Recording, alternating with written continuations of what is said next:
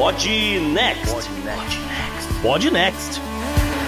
Fala galera, estamos aqui pro episódio 136 do Podnext, que é o episódio final da terceira temporada do programa. A partir da semana que vem, a gente já entra nos especiais de fim de ano. E aqui tô eu, JP, vou, vou falar uma coisa pra vocês. Eu não me conformo de os Estados Unidos chamarem Turkey a Turquia. Agora tem que chamar de, de, de, de Turcaia, Turquia, eu não sei pronunciar aquilo, eles pediram pra mudar, JP. É, salve ouvinte, salve JP, aqui é Gustavo Rebelo e hoje vindo aqui do recital da Cria, porque olha, fim de ano tem que participar, né, tamo lá, então estou com vozes de criancinhas na minha cabeça, JP. Beleza. Mas olha só, pra, hoje a gente vai falar de Peru, de tudo que tá acontecendo, tá pegando fogo no país, ou não, sei lá. A gente conseguiu uh, uma pessoa, uma pessoa que mora lá, graças ao, ao, Caio Gomes aí, que tá trabalhando, mesmo que remotamente, mas ele viaja também para Lima o tempo todo. Mas ele tem uns contatos lá e passou um pra gente, então obrigado aí, Caio Gomes, e seja bem-vindo ao Podnext, Tavos Machado. Olá, boa noite, valeu, muito obrigado pelo convite, Gustavo, JP, prazer poder participar e partilhar um pouquinho do que, enfim, como foram esses últimos dois dias e talvez esses últimos meses aqui no Peru que culminaram no, nos eventos de ontem para quando a gente tá gravando, sei lá quando, para quando você ouvinte estiver escutando. que do jeito que a catraca rotativa na sala da presidência do Peru vai, é capaz de já ter mudado de novo quando esse programa for ao ar, né? Não é impossível. É... Então vamos lá, não vamos, não vamos perder tempo não. Vamos, vamos pro programa. Bora pro programa, JP. E no último programa da terceira temporada do Podnext, nossos hosts bateram um papo com Tavos Machado sobre as 48 horas mais confusas desde que ele chegou ao Peru. Será que é mesmo? A personalidade da semana oferece ângulos diferentes do que saiu na mídia quanto à devolução de Victor Butti para a Rússia. Ainda tem Florida Man, mais problemas com a poluição do ar, além do obituário, da agenda da semana e da dica cultural. Assinantes do Podnext Confidencial ainda descobrirão quem foi o maior perdedor do ano. No follow-up, o futuro dos Estados Unidos. No Good Vibes, um presente inusitado de uma empresa holandesa para seus funcionários. E no Bizarro, o destaque é marroquino. Marrocos anda aparecendo muito por aqui. Quem diria, né? E aí, bora pro programa?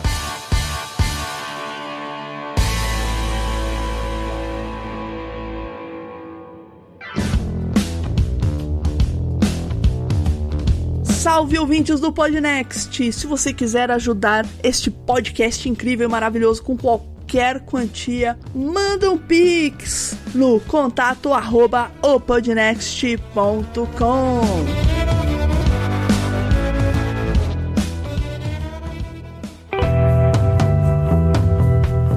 Assunto quente da semana. Então, o assunto de hoje é o país chamado Peru, nosso vizinho andino, faz eh, fronteira conosco, né?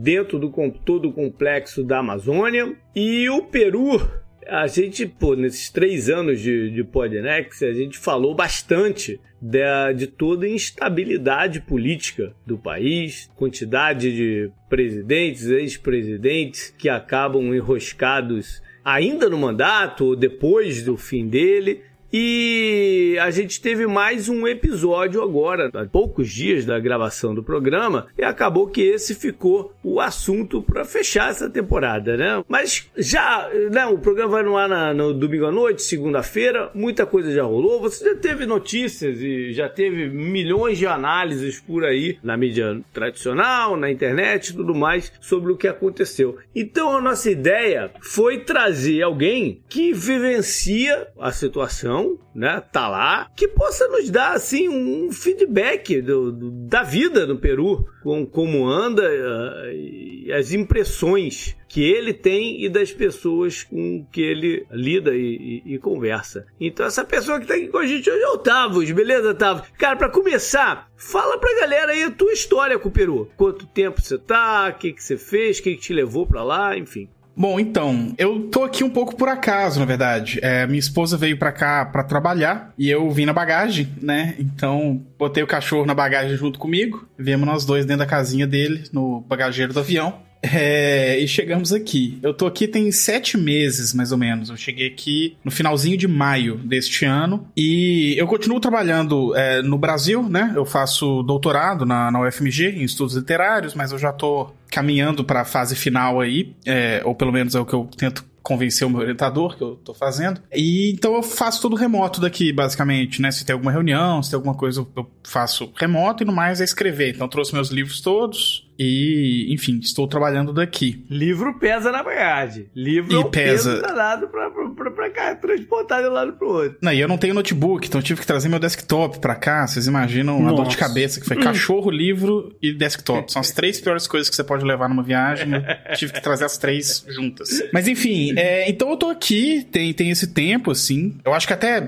assim, legal é, ressaltar, né, que eu tô longe de ser, enfim, um, um especialista em Peru, né? Não estou aqui há tanto tempo assim, meus meus, interesses de, de, estudo que eu pesquiso na academia uhum. tá, passa muito longe daqui. E aqui também, assim, eu tenho, tenho amigos peruanos, mas também convivo muito com brasileiro aqui e tal, então querendo ou não, a minha perspectiva aqui ela é, é, é bastante minha, né, assim, de, de, onde eu moro, as pessoas que eu convivo e tal. Então, mas estando aqui a gente acaba, querendo ou não, né, é, o clima do país, enfim, as conversas, as manchetes dos jornais, tudo chega. E a sua esposa trabalha com o que aí? Ela é professora numa universidade daqui. Uhum. Ela é professora de português hum. é, numa universidade daqui. Bacana. Legal. Gustavo, e aí, cara? O que, que você quer saber primeiro aí do Tavos? É, acho que vamos, vamos por partes aqui, né, JP? Então, só para rapidinho contextualizar pro ouvinte, né? O Pedro Castilho, ele assumiu o governo também recentemente, aí no, nos últimos meses, né? Não sei se ele chegou a completar mais de um ano.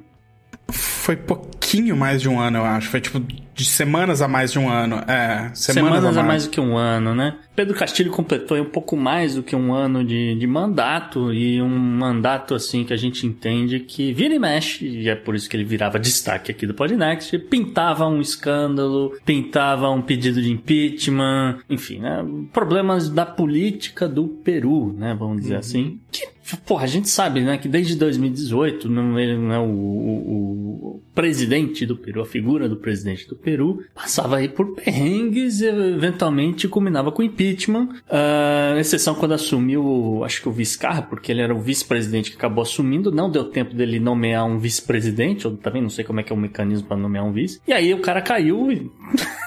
Enfim, né, chegaram no Pedro Castilho eu acho que vale a gente lembrar que a eleição do, do Castilho foi uma eleição bem apertada, em que ele concorreu com a filha do ex-presidente Fujimori, aquele cara que lá na década de 90 já tinha dado um golpe, né? Trancado o Congresso, enfim, se, se meteu num monte de confusões e depois, né? Mais à frente, escândalos também. E a eleição dele foi altamente contestada. O, a Fujimori contestou até onde ela pôde e demorou muito para ele ser oficial, oficializado como o vencedor da eleição. Isso tem impacto né, no, no, no, governo dele. Tem, não, com certeza tem. Mas de qualquer forma, né? Aquela coisa, o Peru Livre tinha uma bancada considerável, uhum. esse tipo de coisa e tal. E os enfim, né, os parlamentares estavam investigando ele, tipo, o promotor, não, esqueci o nome do cidadão, mas que a gente até citou aqui uma vez, que tava lá meio que perseguindo o cara, porque falou, cara, tem, tem muito tráfico de influência rolando e tal. Era o Pablo Santos? Que era da fiscalia? Acho que sim, é. Antes acho que sim. Patrícia Benavides, sim, da... é. Isso, é, foi, foi destaque mais de uma vez, que, que Porra, ou esse cara tá perseguindo muito o presidente, ou ele sabe, só não tá conseguindo encaixar as provas, né, do, do negócio e tal. Mas assim, o que eu queria saber do Tavos nesse momento aí, que, pô, agora ele já tem um novo, uma nova presidenta, na verdade, né, a primeira presidenta do Peru, a Dira Boluarte. É Dina, com N. Dina Boluarte. É, Dina, Dina Boluarte, isso. E assim, acho que minha primeira pergunta para ele é, nesse exato momento, o que que as pessoas estão sentindo com relação à representação, né, representatividade, diante de tanta mudança, né, que você sai da direita para uma para esquerda e aí depois volta com a com a, a, e aí tal. O que, que, que a galera tá sentindo? Olha, eu acho que existe um, um sentimento mais ou menos geral de, de, uma. Eu não sei se nem se desilusão é a palavra, porque desilusão presume uma ilusão anterior, né? Que eu, que eu não, não sei se teria, assim. Mas talvez um desânimo, assim, na medida em que existe uma frustração e um desgaste muito grande com a política eleitoral aqui, com os representantes eleitos de um modo geral, presidência e Congresso né? Uhum. Então existe uma sensação um pouco geral de assim, ah, as coisas são assim mesmo, o país é assim, é uma crise atrás da outra, mas a gente, enfim, tem que continuar trabalhando, tem que continuar fazendo as nossas coisas e, e o Peru vai ser isso, assim, né? Tem um pouco essa sensação. Uhum. A queda do Castilho, propriamente dita, e todo, enfim, né, o, as aventuras de ontem, depois a gente pode falar um pouquinho mais assim, hora a hora, né, como, como que foi o dia. É, mas o clima geral é um pouco de todo mundo já esperava que ele fosse cair meio que a qualquer momento, assim, desde que eu cheguei aqui a expectativa era, não, ele vai cair. Todo mundo achava que em algum momento até o final do ano, assim, aconteceria, né? Ele mesmo sabia que ele ia tomar o impeachment. É, né? e é isso que, que, que, assim, dá para se discutir o que que fez ele tentar fazer o tem se chamado de autogolpe, né, porque foi muito similar ao que o ao autogolpe do Fujimori nos anos 90, então tem se usado o mesmo termo, né? A gente pode discutir, tem mil hipóteses e teorias da conspiração e, e hipóteses plausíveis sobre o que, que, motivou ele a fazer, né? Mas certamente tem esse fator desespero de saber que, que, que não ia dar para ele, né? A vacância dele ia ser votada é, na manhã do dia e antes que a vacância, que é, que é o equivalente aqui do impeachment, né? Basicamente, esse é o terceiro pedido é, de vacância que ia ser votado. É, ele já tinha sobrevivido a dois, isso é importante. Já tinha sobrevivido a dois, a dois, é. E a questão, eu, eu acho que esse é um fator muito importante para entender, é que o mandato dele era extremamente desgastado, ele não era um presidente popular, ele tinha uma popularidade baixíssima, mas o Congresso é Sim. é muito desgastado, assim. A última estatística, eu não sei se é a mais recente, mas é a última que eu vi, é a impopularidade do Congresso aqui tava em 83%, né? Ou seja, só 17%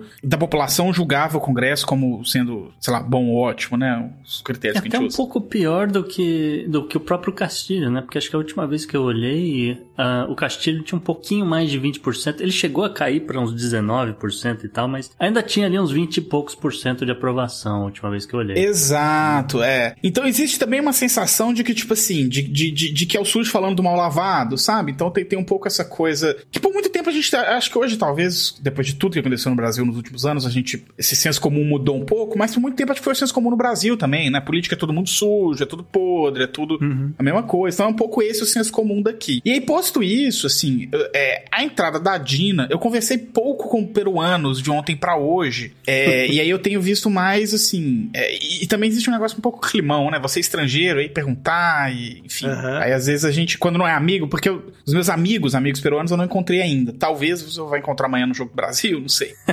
Mas aí depois eu vou conversar com eles propriamente. Mas a acompanhando principalmente assim jornalistas, twitteiros, ativistas à direita e à esquerda do governo para tentar ver um pouquinho, né, a sensação. É, o que me parece é que existe um setor que tá dando um votinho de confiança na Dina Boluarte, como alguém que pode minimamente botar uma ordem na casa por um tempo. O setor que a gente pode chamar de castilhista, talvez, né? É, talvez a gente chamaria de perulibrista, mas enfim, essas fronteiras são um pouco complicadas, mas vamos pensar numa base de apoio histórica do Castilho, uhum. que em sua maior parte não apoiou o, o autogolpe e, e, e, condenou nas primeiras horas, né? Falaram contra ele e tal. É, agora tem se começado a agitar uma coisa sobre pedindo que a Dina Boluarte convoque novas eleições e, e passe a, a, a, votação de uma Assembleia Constituinte, que é a, a, pauta do Castilho e do Peru Livre desde as eleições, né? Pra ter uma nova uhum. Constituição. Então tem sentido um pouco essa pressão é, desse setor castilhista é, para que a que a, a, a Boluarte. Basicamente, né? Uhum. Faça o que o Castilho ensaiou fazer, mas talvez sem o golpe, né? Assim, faça pelas vias legítimas o que o Castilho vinha tentando uhum. fazer. Existe, por parte da direita, inclusive do Fujimorismo, o que é peculiar, interessante, é um ensaio de um voto de confiança. Então a, a Keiko soltou uma, uma, nota, né? A Keiko Fujimori, que é a cara uhum. mor do Fujimorismo, né? Hoje. É, uhum. Soltou uma nota falando que a presidenta poderia contar com o apoio do Força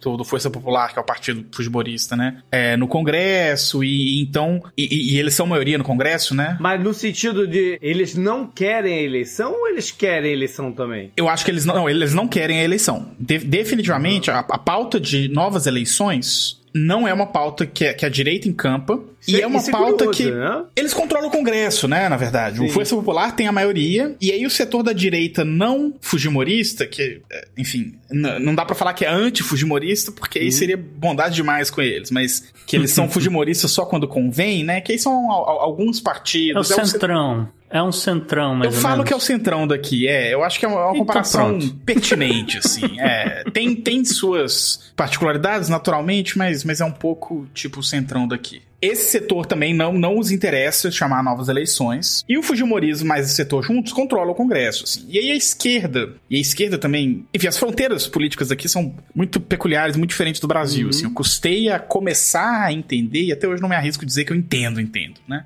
Mas o que a gente pode chamar da esquerda do Congresso daqui também é, é minoritária. O maior partido que tem essa representação é o Peru Livre, mas está desmoralizado. E, e então eles vão, provavelmente, vão continuar agitando a chamada de novas eleições, constituinte, mas assim, a minha impressão é, em Lima, pelo menos, isso é um negócio muito importante de entender, que Lima não é o Peru. Sim. É, é um, e é um abismo. Assim, a gente pode falar, São Paulo não é o Brasil, é claro, assim, existe um abismo muito grande entre o Lima e todo o resto do país. Assim, são, são dois países diferentes. Porque a gente tem São Paulo, mas a gente tem o Rio, que a gente pode achar que são dois universos diferentes, mas eles são muito pareci mais parecidos do que Lima e qualquer outro lugar do, do país, né? Assim. Comparado com Manaus e tal, né? É, é.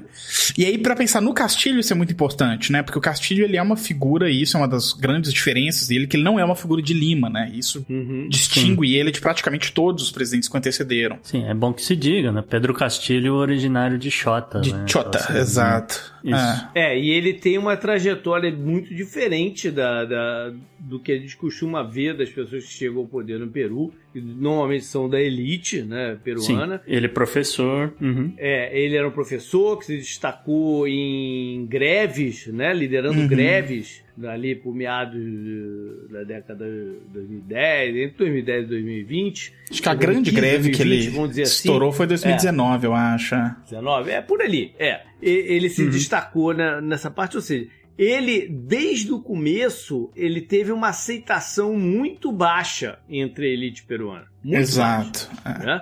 E desde o início, o Congresso já tentou miná-lo e, e arrumar formas de tirar ele de lá. Né? Essa foi uma Exato. batalha que ele enfrentou desde o início. Eu não quero, a minha ideia aqui não é defender o, o, o Castilho, que provavelmente fez um monte de atrapalhado, um monte de, de coisa pelo meio do caminho. Mas o, o, o ambiente para ele governar era um ambiente muito difícil. E talvez se ele tivesse feito um- uma tentativa de, de desmontar o Congresso lá no iniciozinho do governo dele, tivesse dado certo. Talvez tivesse dado certo, não agora. Agora já não tinha mais jeito. É, e, e aí assim, então eu, eu acho que a minha impressão daqui é que, ao menos em Lima, né, é essa pauta que, que esse setor castilhistas tem tentado impulsionar agora, né, é, de chamar novas eleições e de chamar uma constituinte depois dessa tentativa de autogolpe, é, não pega, assim, é, não pega de jeito nenhum, pelo menos aqui em Uhum. Lima, né, talvez nas províncias, em determinados setores, pegue um pouco mais, mas aqui, tipo assim, de forma alguma. E aí a sensação é um pouco de vida que segue, assim, de um modo geral aqui, Uhum. sabe? As pessoas estão, assim, é, na rua hoje é feriado, né? Então, na verdade, aqui, então, hoje amanhã é feriadão até domingo, né? Pessoal, um dos, enfim, obviamente os memes estavam explodindo a partir de ontem, né? E uma das postagens que eu vi foi uma menina daqui falando muito. Falando que o Castilho. mu- Muito, muita consideração por parte do Castilho de tentar dar um golpe na véspera de feriado pra dar tempo pra todo mundo se recuperar emocionalmente antes de começar a próxima semana. Sim. Então, assim, então hoje as coisas estão mais quietas por aqui, né? Tá, mas ontem, assim, quando eu saí, tipo, sa- saí de tarde pra passear com o cachorro, assim, já tinha trocado de presidente, já tinha uma presidenta nova e, assim, absoluta, completa normalidade na rua, assim. É, claro que se você fosse pro centro de Lima, teve enfrentamento, né? Os, os principalmente na frente do, do- da delegacia da PNP, né? Onde o Castilho estava detido, é, teve ativistas castilhistas que foram na porta protestar, e aí teve enfrentamento com a polícia e tal, mas foi muito pouco numeroso, assim, foram grupos pequenos, é, numericamente, você viu os- as fotos aéreas também tava é, era bem pequenininho, assim, e muito localizado, né? De um modo geral, geral, assim, é, pelos, tá, tá pelos vídeos realmente, pelos vídeos realmente dá pra ver que é um, é um, são grupos pequenos. É, e, e, porque foi tudo muito rápido também, não deu tempo nem para organizar. É. E é isso, e em Lima eles são um setor muito, né, o castilismo é, é muito pequeno em Lima, assim.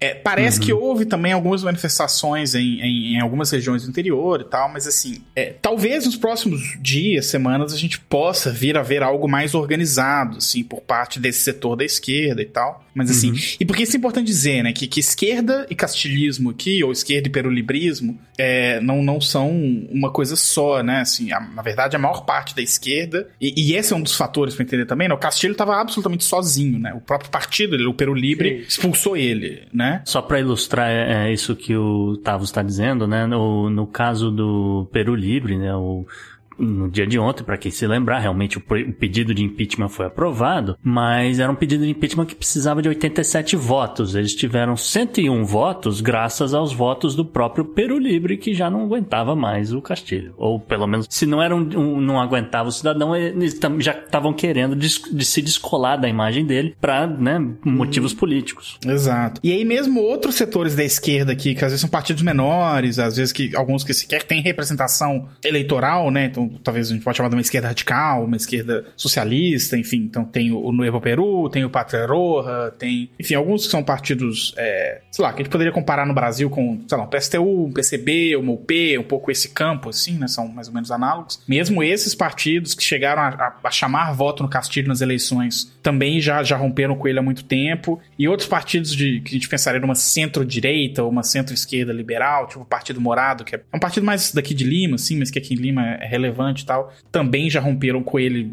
lá no começo do mandato. Então uhum. ele tava sozinho, assim, sozinho, sozinho. Então quando Sim. eu falo dos castilistas, né, são alguns setores historicamente ligados ao Peru Libre, mas que por um motivo ou outro mantiveram uma certa lealdade ao Castilho e têm se organizado ao redor disso, assim. Mas sequer existe uma organização que reúne, né, esse castilismo, assim. É, ele chegou a ter uma tentativa de fundar um partido a partir do sindicato que ele dirigia, meio que não deu hum. certo, e aí uma das coisas que o pessoal fala é que essa era um dos projetos dele, né? Principalmente depois de ser expulso do Peru Libre, era tentar conseguir fundar esse próprio partido dele e tal. É, mas a verdade é que ele nunca foi uma figura com esse tamanho, né? Ele foi uma figura que. Ele foi eleito muito porque a esquerda precisava se reunir em volta de uma figura, o Peru Libre, hum. que era o maior partido, as principais figuras, e principalmente o Vladimir Seron, que é o sei lá, o dono do partido, é a principal figura, era muito queimada, vários escândalos de corrupção, uhum. várias investigações, enfim. O mérito dos escândalos de corrupção, como em toda a América Latina, a gente sempre tem que lidar com grão de sal, né? Porque existe um judiciário extremamente operacionalizado, existe uma situação de lawfare, o lava-jatismo uhum. daqui é muito análogo ao do Brasil, então tudo a gente é bom suspeitar de tudo e todos, né? É, mas de qualquer forma, o Pero Libre não tinha nome para lançar. E aí o Castilho surgiu como uma figura que eles podiam. E ele não era do partido antes, ele foi colocado ali, era popular por causa das greves e, e foi de conveniência lançá-lo. Uhum. E saiu contra Keiko, que não se elege, assim, não se elege. Ele é muito popular, uhum. o sobrenome Fujimori. Não, foi muito apertado, como falei, a eleição foi bem apertada, porque a resistência ao Castilho também era grande, porque é, é o que você falou, ele não era, ele não era dali de Lima, não tem, não tem um histórico de alguém com a origem dele ser presidente, né? Então existiu uma, uma resistência muito grande. Eu lembro que é, eu falo sempre aqui que eu, eu, eu, eu, me relaciono com dois peruanos aqui nos Estados Unidos. né? Volta e meia já comentei isso, né, então. É, uma trabalha comigo é, na empresa que eu trabalho e ela é sobrinha de um ex-presidente do Peru chamado, oh. é, chamado Fernando Belaúnde. Foi ah, o Belaúnde, claro. É, na década de 80. E, e o outro é o, é o médico de pulmonologista do, do meu filho. que sempre que eu vou lá, ele gosta de bater papo, né? E hum. perguntar como é que tá as coisas, e fala, e Lava Rato, e Odebrecht e tal. E fica legal. E, e logo, logo depois da eleição, os dois já falavam, Ih, esse cara, não sei o que. É, essa era o feedback, né? A sensação que eu tinha, de que de cara ele não, ele, ele não conseguia comprar uma parte grande da, da, da população. Né? A maior parte das pessoas que eu já conversei aqui, que votaram no Castilho, me davam o mesmo motivo. Falava, é porque a outra era Keiko. Uhum. Assim, é, uhum. é esse o motivo, né? E aí, eu tenho, tem, tem um amigo meu que é daqui e tal, que ele, que ele fala, olha, se a direita tivesse se reunido em torno de qualquer outro nome, o Castilho não ganhava, assim. É, e, e, e, ter sido apertado é a prova disso, né? Assim, é, mas não é. foi apertado porque o Castilho ralou e foi. Assim, claro, tem campanha, não vamos tirar todo o mérito, acho que, enfim, existe. É, uhum. é um processo político vivo, tudo sempre pode acontecer. Mas é, o sobrenome Fujimori é, é tóxico aqui, assim. Claro, existe. É. o, o Fujimorismo ele elege, ele tem uma bancada, mas é isolado, assim. Claro que com o passar do tempo, com o passar do tempo, as coisas vão sendo esquecidas. Né? Claro. É. Cada vez mais esquecida. Mas ainda há uma, uma memória forte de tudo que ele fez. Né? Não está tão distante ainda. Assim, foi né? ontem, né? Assim, foi anos 90, né? É, tá, tá muito próximo. Assim, é, não está tão distante ainda. Eu queria, eu queria perguntar com relação a, a, a, Dina Boluarte, inclusive, que acabou de passar aqui na minha timeline, um, um cara da tua área, o Otávos, o, o, o escritor é vencedor do Nobel da Literatura, Mário Vargas Llosa, hum. tá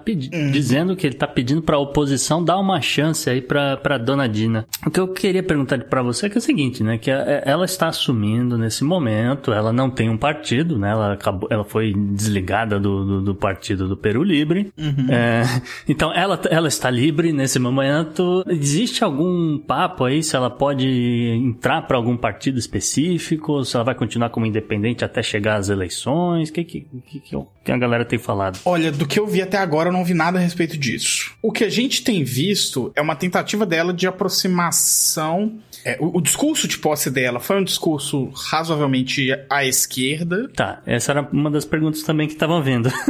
é, reafirmando muitos dos compromissos de campanha com o Castilho. Mas, é, e, e, é legal você falar desse post do Vargas Llosa, porque ele foi uma figura que votou na Keiko, né? Assim, é, ele é uma uhum. figura, enfim, super... Inclusive, voca inclusive vocal sobre como era importante o Bolsonaro continuar presidente do Brasil. Esse cara é um cara de opiniões bem, bem controversas. É, ele é o cara que saiu do Peru meio que fugindo do Fujimorismo, né? Depois de, de, de, brigar com o Fujimorismo e, enfim, ser uma figura anti-Fujimori, vai uhum. pra Espanha e agora fica nessa. Mas enfim. Mas esse, isso que ele está falando da oposição dar uma chance pra Dino Boluarte é um discurso que eu tenho visto mais ou menos reverberado aqui por parte dos setores mais à direita, assim. De, de isso que eu comentei desse hum. voto de confiança, né? Agora, o quanto isso é uma cortesia de praxe do momento imediato pós uma tentativa de golpe e tudo isso, ou quanto isso é sincero, eu não tenho a menor ideia, eu não, não, não sei julgar, né? É, uhum. Se fosse, sei lá, no Brasil, eu certamente acharia que é uma cortesia de prática que não dura duas semanas. Aqui, eu honestamente não sei, assim. É, eu acho que talvez pelo menos vou esperar passar Natal, Ano Novo, todo mundo comer, ir pra casa, comer Dá muito trabalho essa época do ano trocado, fazer isso tudo também, né? É, pois é. Mas assim, mas eu não sei. É, e aí eu não sei, eu não vi nada a respeito ainda. É, pode ter tido e uhum. me passou batido sobre é, um novo partido para ela. Eu acho que a maior preocupação agora, o que tem se discutido, é a composição ministerial, né? Assim, quem que ela vai botar lá. Então, ah, se vão ser sim. os nomes que romperam com o Castilho, né? Porque, porque quando. Romperam assim, né? Porque quando o Castilho dá o golpe, ontem, no dia de ontem, né? A cada 10 minutos era uma notícia nova. Fulano é, abre mão do cargo de, de, de ministério ministério. Ciclano abre mão do cargo de, ministério, de, de ministro. Então, uhum. foi um após o outro se retirando, né? Assim. Então, não sabe se ela vai chamar esses nomes de volta, se ela vai buscar. É difícil. É, na Latina, ontem, né, que é, que é uma televisão pública daqui, que é pública, não, assim, aberta, né? Não, não é pública, é a TV aberta daqui, que é a que a gente vê mais, porque o sinal é aberto, a gente não tem TV a cabo em casa. Uhum. Na Latina, ontem, os comentaristas, e comentarista político, né? Você se leva a sério o quanto você quiser levar. Vinham falando sobre uma necessidade dela tentar fazer um ministério de coalizão muito ampla. E, inclusive, tentar. Um ministério, assim, um gabinete né, ministerial de coalizão ampla. E, inclusive, tentar incluir o próprio Força Popular, que é o partido do Fujimorismo, né? Então, de sobrar um ministério ali hum. para alguém do Força Popular. Esportes. Ministério dos Esportes. É, é sei lá onde vou enfiar. Aí, assim, se isso é só papinho de, de comentário se isso de fato pode vir a vingar ou não, eu não sei. Mas me parece que a preocupação principal e a, e a tônica de, de todos os cursos, de tudo que a gente vê é não, a gente precisa de um governo de unidade agora, precisa de unidade, precisa de costurar o país Importante, de volta, né? precisa de. Mas assim, é, eu, eu não sei julgar a sinceridade disso. Eu acho que ela tem uma chance de ter uma base no Congresso que apoie ela, mesmo sendo independente. Porque o Congresso mal ou bem, tomou um susto também, né? Do que, que aconteceu. Então eles vão ter que eles vão ter que ser politicamente também né, maleáveis Eu, eu concordo com o JP, eu ia até acrescentar que a, a Dina Baluarte, eu não sei se é a primeira vez que ela está ocupando um cargo político, né? eu li muito, muito por cima é porque eu não tenho certeza, mas eu, eu sei que ela era advogada. É. E eu sei que ela, ela passou pelo cargo de ministra do. que seria ministro do desenvolvimento, ministra do interior do, do país e tal. Então ela mais ou menos sabe. É, desenvolvimento e inclusão social. Isso, ah. obrigado, Tavos.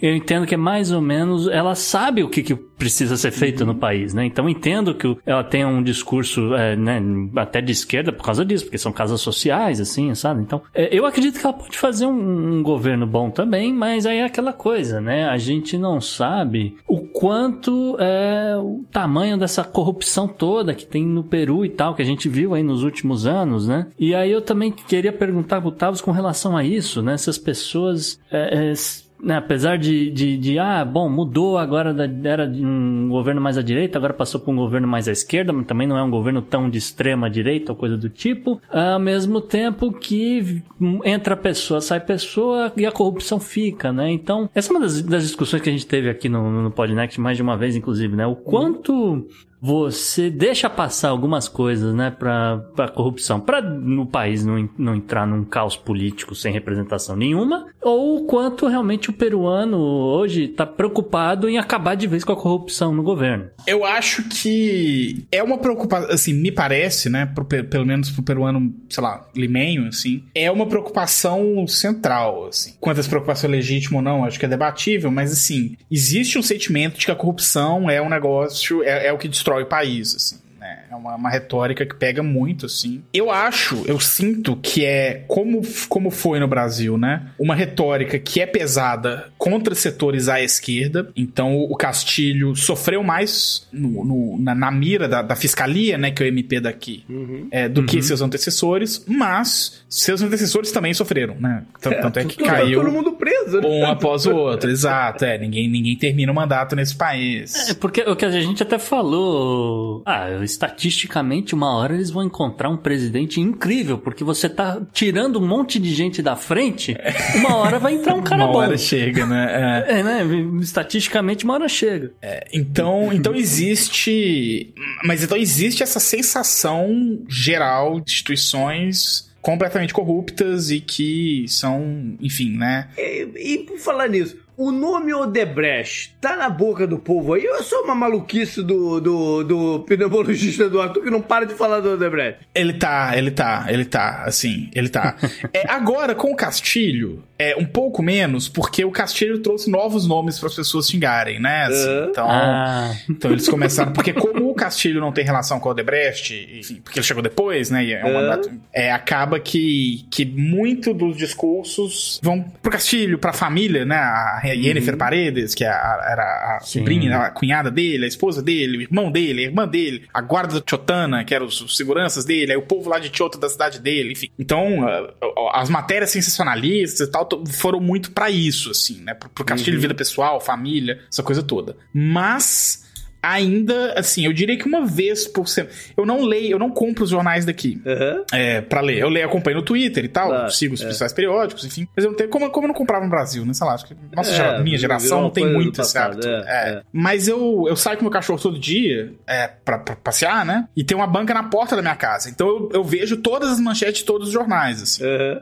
É, uhum. então esse mosaico por alto, assim, do, da, da mídia impressa, né, da imprensa impressa, é, eu tenho. E eu acho que, assim, não, não tem uma semana que eu não vejo um nominho Odebrecht em algum lugar da página. Não é que tá sempre na, na manchete principal no meio, uhum. Uhum. mas, assim, sempre aparece o nome de alguém para Odebrecht, Odebrecht, sempre, assim. Então ainda é, é um negócio... Parece que já foi mais, é, antes de eu chegar, inclusive, antes do Castilho ser eleito e tal, mas ainda é algo que tá aqui na... Enfim, ainda tá nesse zeitgeist Zeitgeist aqui, assim, uhum, é uma uhum. coisa. Uhum. E, e, e, como um sinônimo de corrupção, né? Assim, é, é, Sim, é, claro. é o que, enfim. Quando se, fa quando se quer falar de corrupção aqui, fala-se muito. É, evoca-se muito o Odebrecht. É, o estigma, estão até tentando fazer um rebranding por causa, por causa disso. Mas, Tavos, agora eu queria mudar um pouco para onde está indo a conversa, porque Cê, a gente cê, estabeleceu. Fala, fala a né? verdade, Gustavo. Você tá querendo uma receita de ceviche? É, Não, ainda não. Ainda não. Daqui a pouco. Tá daqui a pouco. Mas é, é, eu adoro ceviche. Mas, porque assim, acho que é até uma curiosidade das pessoas, né? A gente estabeleceu que realmente o, o peruano tem uma preocupação aí com a corrupção de fato, ao mesmo tempo que pro resto do mundo a gente vê que o Peru tem um problema aí de rotatividade, um problema de crises políticas, de falta de representatividade, esse tipo de coisa, porque tá mudando de, de presidente o tempo todo, etc. Só que ao mesmo tempo, né, e olhando aqui para os dados estatísticos da economia do Peru, o país vai bem a despeito do governo, né? Pelo menos essa é a sensação que eu tenho olhando aqui os números. Por exemplo, o, o Peru cresceu 13,3% em, em 2021 né? Recuperando aí da pandemia, claro. Mas se você olhar antes da pandemia, o, o, o país vinha crescendo ali 2,5%, 6%, assim por diante. A renda das, das pessoas, né, cresceu aí é, 300% nos últimos 20 anos, né? Você tem uma contínua, um crescimento contínuo da renda da, da, da população já daqui a pouco chegando no Brasil, porque o, o, o Brasil não teve esse, esse tipo de crescimento nos últimos anos, né? A inflação, né? A gente tá, teve um ano que a gente falou tanto aqui de inflação, etc. Uh, o, o Peru obviamente, teve problemas com, com inflação. Aí, ano passado de 4%, esse ano está em volta de 7,5%. A projeção para o ano que vem é de 4,5%. Só que depois disso, ela vai baixar ali para um patamar que é aceitável aí de 2%, mais ou menos ao ano e tal. Então, assim, os dados da economia do Peru são bons. Agora, eu não. A minha pergunta, né, pro, pro Tavos é se o cidadão peruano que saiu para trabalhar, apesar de ser feriado aí, né, teve essa confusão toda. Né? Alguém deve ter saído para trabalhar hoje e tal. é, O que, que o cara assim tem na cabeça? Que assim, eu vou continuar aqui tocando meu trabalho, porque esses políticos mesmo que se entendam alguma hora e, e, sei lá, a economia tá indo bem, eu vou cuidar da minha vida. Lá, é, é mais ou menos por aí? Olha, eu acho que esse é outro ponto que vale frisar que Lima é um país, o Peru é outro. E porque eu acho que esses dados econômicos, eles às vezes maquiam um pouco isso, assim, né? De fato, assim, para quem saiu do Brasil 2022, começo de 2022, assim, é, o Peru, nesses quesitos, assim, né, de uma estabilidade socioeconômica, está melhor do que o Brasil. O que não quer dizer que tá exatamente tranquilo também, né? Ah, sim, né? Não quer dizer que é um país rico, não é, não é por aí. Ou que não exista pobreza no Peru, não, não é, isso que eu tô querendo claro, dizer. É, não, sim, sim. É, eu acho que, assim, entre, sei lá, uma, uma classe média pra cima, limenha, que tá aí nas categorias é, formadoras de opinião, que tá, enfim, né? Eu acho que existe um, um pouco desse sentimento, sim, de tipo assim, olha, vamos fazer o nosso, os políticos que se entendam aí, eles vão, vão continuar roubando e tal, mas assim, a gente trabalha, a gente faz, é isso aí. Uhum. Entre os setores mais pobres, eu acho que existe uma frustração maior, assim. Essa inflação aqui tá longe de ter sido tão grande quanto a do Brasil, mas ela tá sendo sentida, sabe? Assim, preço mercado, essas coisas. Então existiu sim uma desvalorização, uma quedazinha no poder de compra. E aí, principalmente, né, quando a gente vê é, nos grupos de brasileiro daqui, é legal acompanhar porque tem, tem setores muito distintos no mesmo grupo, né? Então tem um empresário, sei lá, a esposa do empresário que vem pra cá investir aqui e tem o cara que casou com uma peruana veio pra cá e trabalha de chapeiro, sei lá, né? Então a gente consegue ter um pouquinho desse escopo, assim. Realidades diferentes. Uhum. E aí, assim, existe uma angústia econômica bem menor que a do Brasil, bem mais tranquila. Mas, assim, sei lá, é, talvez algo análogo a Dilma 2, assim, sabe? 2015, 2014, 2015 no Brasil, que, que tava ali, era incômodo, era um negócio e, e- e que, enfim, levou, inclusive, é, a uma crise política depois, né? Então eu não acho que existe uma sensação geral de tranquilidade econômica aqui, não. Tá muito Tá. longe do caos que, que, que é o Brasil, que está o Brasil, enfim. Mas também não é como se, se todo mundo se tivesse tranquilo e achando que, ah, não, tudo bem, o país se resolve e tal. É, uma coisa que eu já ouvi mais de uma vez aqui, é, eu não vou saber dizer o, o quão generalizada é essa opinião, mas eu já ouvi mais de uma vez, e de pessoas que são contra o Castilho, principalmente, né? É claro que elas vão ter essa posição, mas de que assim, de que existia. é, que tinha um otimismo no país até. Até acho que 2018, na verdade, que quando começa é, todas as. a- o troca-troca de presidente, quando começa, né? Quando estoura uhum. é, todos os casos de corrupção ainda no, no, no bojo aí da própria Lava Jato, do Odebrecht, enfim. É, então, me parece que existe um pouco isso também, assim, uma sensação de que as coisas estavam começando de, depois é, de duas décadas muito traumáticas para o Peru, né, que foram os anos 80 e uhum. com, com é, a crise do terrorismo, com o Sendero Luminoso e tal, e depois os anos 90, né, com a ditadura do Fujimori, e aí o começo do neoliberalismo nos anos 2000 e tal, é, ainda com desigualdade brutal. Existiu uma sensação ao longo dos anos 2010 de que, assim, agora o país estava é, se juntando e começando a ficar de pé, sabe, assim. Uhum. E que isso desandou ali, e aí isso se traduz, inclusive, economicamente. É, aí, vem, aí vem a pandemia, que foi muito pesada no Peru. Foi brutal né? aqui, foi brutal, foi brutal. Em termos de é. mortes, é. né? De, de, de, resposta à pandemia. É, não, pois é, embora isso é uma coisa que, que há, que se dizer, principalmente de novo, saindo do Brasil e vindo pra cá, foi um choque, que em matéria de resposta, é, a resposta do Peru foi exemplar. Porque a primeira ofensiva foi brutal, a resposta foi exemplar, né? Então, assim, a gente teve um índice de. A primeira onda da Covid aqui foi, foi horrorosa, foi um massacre. Acho que a gente lembra que teve brasileiros que pegaram um avião daqui, na embaixada, arrumou um avião para levar os brasileiros, repatriar no Brasil, porque. Não, é, tinha, tinha imagens de, de, de, de cadáveres nas portas das casas, cara. Era uma coisa violenta. Foi um horror, foi um horror. Só que depois, uhum. é, quando é, os governos reagem, assim, e a população, principalmente, reage, ela reage de fato, assim. Então, quando eu cheguei aqui em maio, em maio de 2022, todo mundo lembra como que estava o Brasil em maio de 2022 uhum. em questão de enfrentamento Covid. Você não entrava em quase lugar nenhum aqui sem mostrar o comprovante de vacinação, Sim. sabe? As máscaras, o mandato de máscaras caiu aqui, a obrigação de máscara que caiu aqui tem, tem tipo um mês, um mês e meio, assim, sabe? Uhum. E muitas pessoas é, ainda usam, uhum. né? Então teve uma resposta, mas de fato, assim, o impacto econômico da Covid aqui também pegou demais e um país que, que tem muita receita de turismo. Né? É, é Pelas isso. praias, é o, é o turismo de surf e é o turismo histórico lá para. Exato. Pra, pra, é. é muito é, afetado.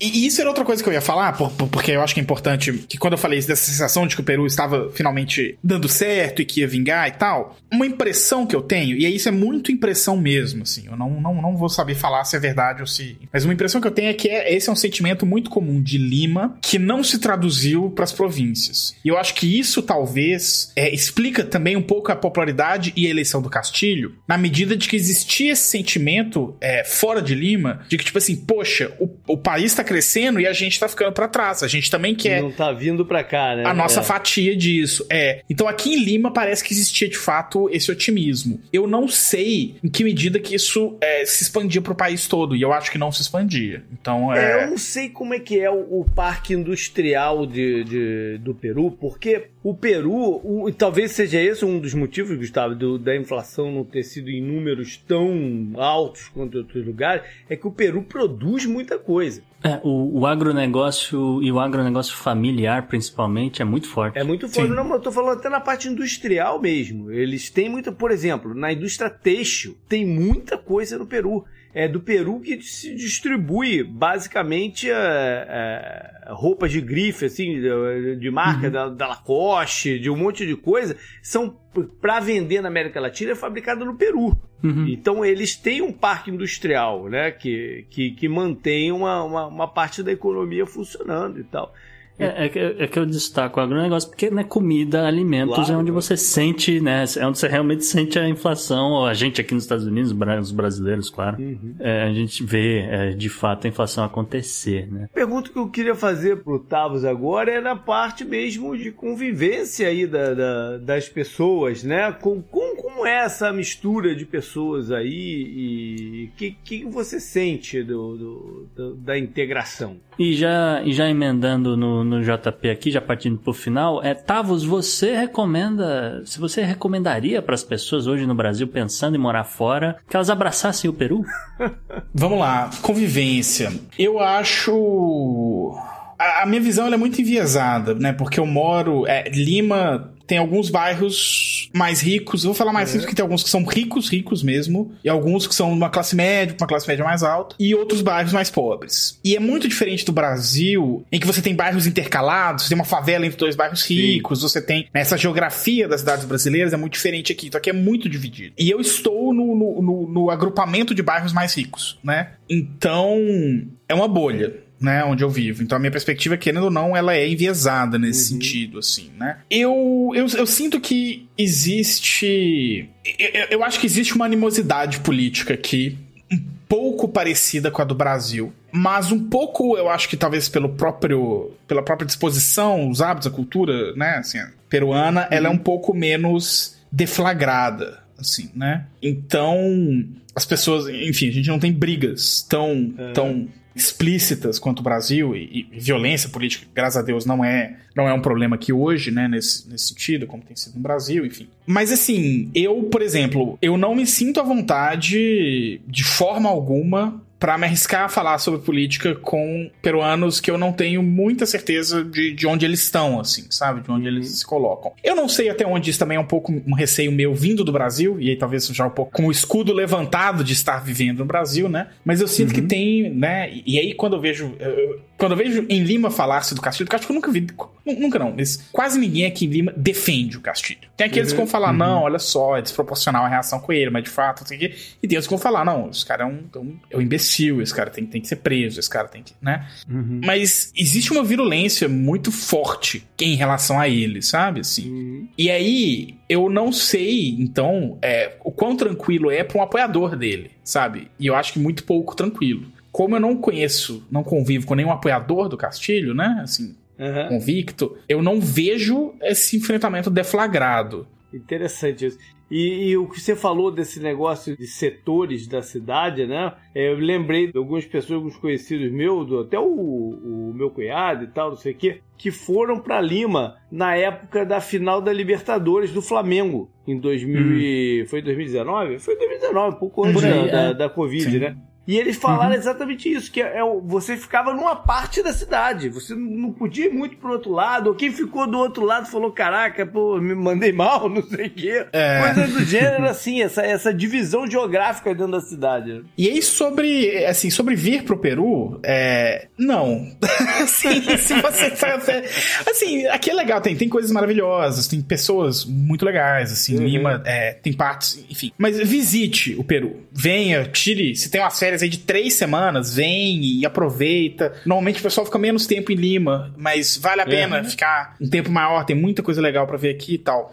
Morar, eu, eu, honestamente, assim, se a sua ideia é sair do Brasil, porque o Brasil tá foda, assim, é, é um pouco trocar seis por meia dúzia, assim. Você é. não vai se fuder ou passar perrengue aqui, porque se você, se você acostumou com o Brasil, você se acostumou com aqui, sem maiores problemas. Assim. Aqui não é pior que o Brasil, definitivamente não. Mas, se você não tem um objetivo em vir pra cá, você não, ah, não arrumei um emprego, tem um, né, como foi o nosso caso, enfim, é. tem um motivo para isso, seu motivo é só quero sair do Brasil e tentar a vida em outro lugar, é, não tem meio por que vir pra cá, sabe? Assim, é muito, é, é bem seis por meia dúzia, assim. A não ser que você vá montar a birosca em Chicama pros surfistas. Chicama é o lugar das ondas de 5 minutos. Sabia disso, Gustavo? Nossa. Tem umas ondas. Como é que é esse negócio? É, uma onda. É, são as ondas mais extensas que tem, assim. O cara pega a onda ah, lá entendi. atrás e vem embora na onda até entendi, chegar lá no final entendi. dela. É. Entendi, entendi. Legal.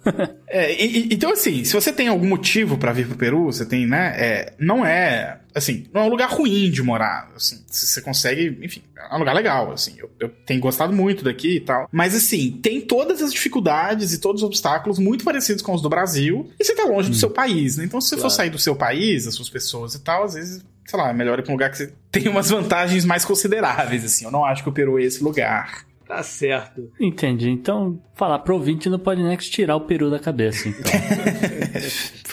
Mas a culinária do Peru é muito boa. Ah, não, é a melhor da América Latina. E o que tem aberto de restaurante peruano aqui no, na, na Flórida é, é. Pô, toda hora abre um novo aí. Eu acho até pouco, precisa abrir mais. Não, e é um negócio, porque a gente é. come, a gente, o que a gente entende como culinária peruana, normalmente é uma culinária muito limenha, que é maravilhosa. Uhum. Ceviche, uhum. que é a calça, que é, enfim. Só que agora eu tenho começado a descobrir a culinária de outros lugares, que aí abre os, restaurantes, igual você come um restaurante mineiro em São Paulo, assim, né? Umas, umas coisas assim. Uhum. E a culinária do do norte do Peru, então, da região de Piura. Eu fui num restaurante recentemente, que é do, do norte do Peru. É um negócio de louco. É um negócio maravilhoso. É maravilhoso, é maravilhoso. A culinária daqui.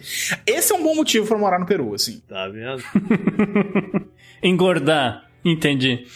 Eu, eu, eu não me preocupo, eu quero ir pra um lugar igual ao Brasil, mas que consegue ter uma comida melhor, o que é um, é um talento. Assim, a comida brasileira é fabulosa, assim, né? Mas Não, com certeza. a peruana Não- não- ainda tá um, um passinho além ali. É, de fato, a comida aqui é fabulosa. É o que eu falo, essa coisa da, do agronegócio familiar, né? Que você tem tudo, os ingredientes muito frescos, Uhum. o peixe muito fresco, Exato. frutas e os legumes, verduras, etc., são distribuídos, as pessoas conseguem ter acesso a muita coisa muito fresca. Então você tem uma, uma culinária melhor, um pouco também por causa disso. Os ingredientes são muito bons. Sim. Uma última coisa antes de fechar o assunto, Gustavo. O que que você leu na imprensa americana sobre o negócio no Peru? Cara, eu li muito pouco, JP, na verdade. Eu vi, eu vi pouco destaque. É. Mesmo o, o Senado americano, que geralmente se posiciona, né, por causa de questões de relações internacionais, etc. Eu, eu vi muito pouco. É até curioso, eu vi mais coisa até da Europa do Aham. que eu vi dos Estados Unidos. Coisa assim, do vice-presidente da Itália comentar o golpe lamentável de não sei o quê. Entendeu? É, é, eu fiquei até meio assim, falo, pô, a Europa se importa um pouco mais com o Peru do que o- os Estados Unidos nesse momento. E mais uma vez reforçando que não há golpe na América Latina se não tiver participação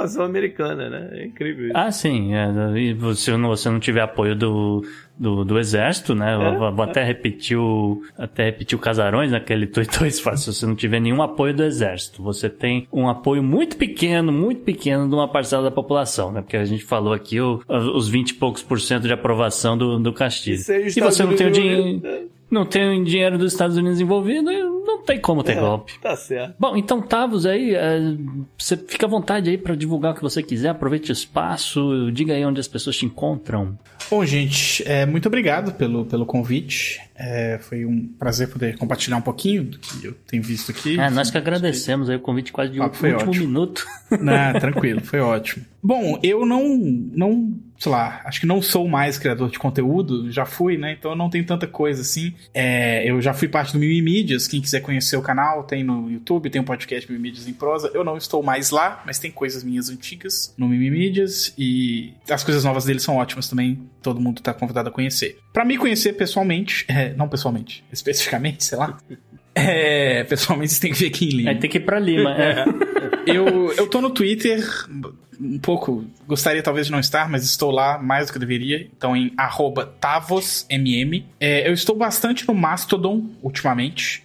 Então no arroba TavosMM, arroba masto.donte.com.br. Então na, na instância Mastodonte. Eu tenho um canalzinho na Twitch que eu streamo de vez em quando, ultimamente menos. Depois que eu mudei pra cá, eu não consegui arrumar um setup que tá funcionando legal ainda, mas volta e meia eu ainda abro uma livezinha lá. Sobre literatura, não? Cara, é meio que sobre qualquer coisa, assim. Na Tá Twitch bom, eu, eu tá abro live e às vezes, enfim, às vezes eu vou falar de literatura, às vezes eu já fiz tradução, às vezes eu vou, às vezes eu vou jogar jogo de caminhão e ficar ouvindo música, conversando com o chat. Então, enfim. Bom também. É.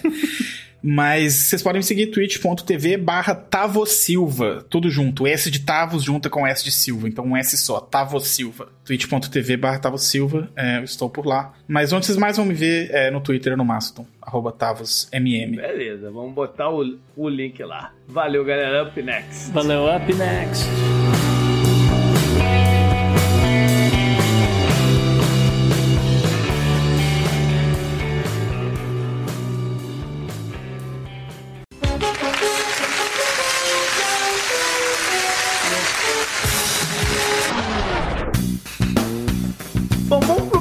Personagem da semana, o último do ano, né? E tem a ver com a notícia recente da troca, vamos dizer assim, da jogadora de basquete né, dos Estados Unidos, a Britney Greener, que a gente já falou aqui no programa, né, algumas vezes, a situação dela lá na, na, na prisão russa. E, enfim, saiu o acordo aí em cima até da, da pessoa que a gente tinha jogado lá atrás, né? O boato que era o Victor Bout. Bout. O Bout, o cara da, da- da- do tráfico de armas da década de 90. Mas conta os detalhes aí, conta, con- conta a visão aí, o, Gustavo. É, então, eu, na verdade, o que eu quero oferecer pro ouvinte é uma perspectiva um pouco diferente do que saiu na mídia, né? Que a mídia saiu em festa, tudo esse negócio, mas é, eu quero, eu quero eu quero mudar o ângulo, entendeu? Eu quero mudar uhum. o ângulo dessa história. Então, a personalidade da semana, na verdade, é o. É, poderia ser, obviamente, a Britney, mas a personalidade de, desse ângulo que eu quero contar é, na verdade, do Sheikh Mohammed bin Zayed Al Nahyan. Ele uhum. é, foi o principal intermediário da negociação entre o maior traficante de armas do mundo, os Estados Unidos, uhum. que, na verdade, deseja, é, desejavam né, o retorno da jogadora de basquete Britney Greener, presa arbitrariamente por posse de um medicamento ilegal na Rússia. Uhum. E eu... Um pouco, vale, vale, vale, vale lembrar, um pouquinho antes de estourar a guerra, uhum. né? Já sabia que ia ter e eles já usaram a prisão dela como um, um trunfo de negociação futura. Isso. E uh, por conta disso, eles ofereceram em troca o empreendedor da morte, Victor Boot, uh, o principal concorrente dos americanos. De olho no mercado paralelo de venda de armas, o governo genocida de Vladimir Putin não precisou muito de convencimento. Ele deixou os Estados Unidos, inclusive, a escolherem entre Britney e o espião americano Paul Whelan. Uh, Paul Whelan, uhum. que já uhum. estava preso há quatro anos e, de fato, estava espionando. Continua preso. E continua né? preso. É. Né? Foi até um motivo de polêmica, mas, uh, enfim, uh, decisão do governo é outra parada. Uh, e, obviamente, os Estados Unidos logo concordou com, aí, com os pedidos por parte do governo de Dubai, que, só para lembrar as pessoas, né, os Emirados aparecem hoje na lista de estados que mais financiam e facilitam a obtenção de armamentos para terroristas, uhum. uh, inclusive fora do Oriente Médio, tá? É, inclusive a troca foi feita lá, né, em Abu Dhabi. Isso. Já o governo Biden, né, que mais uma vez aí colocou a necessidade de poucos, na verdade de apenas um à frente de muitos, celebrou o ganho temporário de capital político, varrendo para baixo do tapete as centenas de milhares de famílias que serão destruídas, seja em toda a África, lembrando aí, uh, Ruanda né, em 1994, quase um milhão de mortes, uhum. uh, ou mesmo uh, pelo Oriente Médio, né, por parte da Al-Qaeda, ou pelo próprio Talibã, todos eles clientes no passado aí do Sr. Victor Bout, uh, uhum. e muito provavelmente